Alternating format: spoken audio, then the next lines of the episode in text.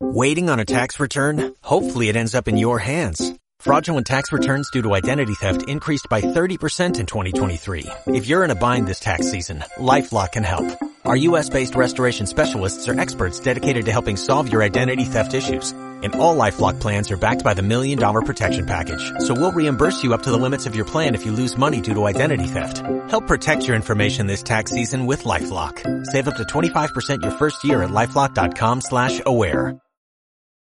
En Colombia hay acceso a medicamentos. Las EPS están entregando el medicamento. El problema es la continuidad en la entrega del medicamento. Cuando lo miden las empresas, las EPS, o cuando lo muestra, digamos, el ministerio, está mostrando que sí se está entregando medicamento, pero lo que nos está analizando es que hay desabastecimiento y no hay continuidad en la entrega del tratamiento, que es mucho peor.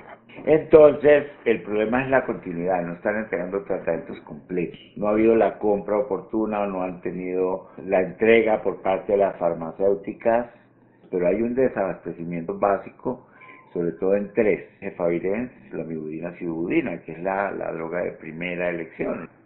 El problema en Colombia de fondo es que no hay una negociación única del medicamento, como hay en otros países. ¿no? En los países, por ejemplo, el gobierno media y hace una compra única para todas las EPS. Aquí cada EPS compra aparte.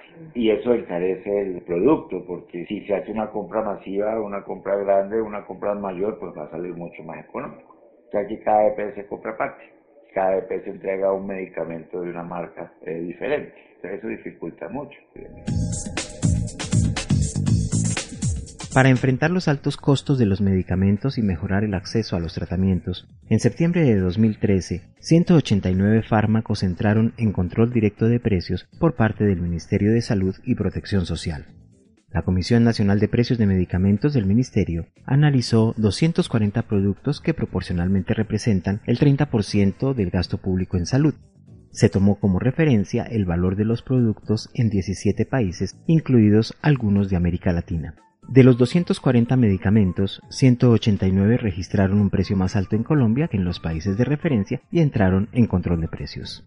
Gran parte de los fármacos que ahora están bajo el control de precios se utilizan para el tratamiento de cáncer, hemofilia, artritis reumatoidea, esclerosis múltiple y otras enfermedades huérfanas. Se estima que con la medida se logrará un ahorro cercano a los 300 mil millones de pesos colombianos, equivalentes a 155.5 millones de dólares. David Morales Alba, Bogotá.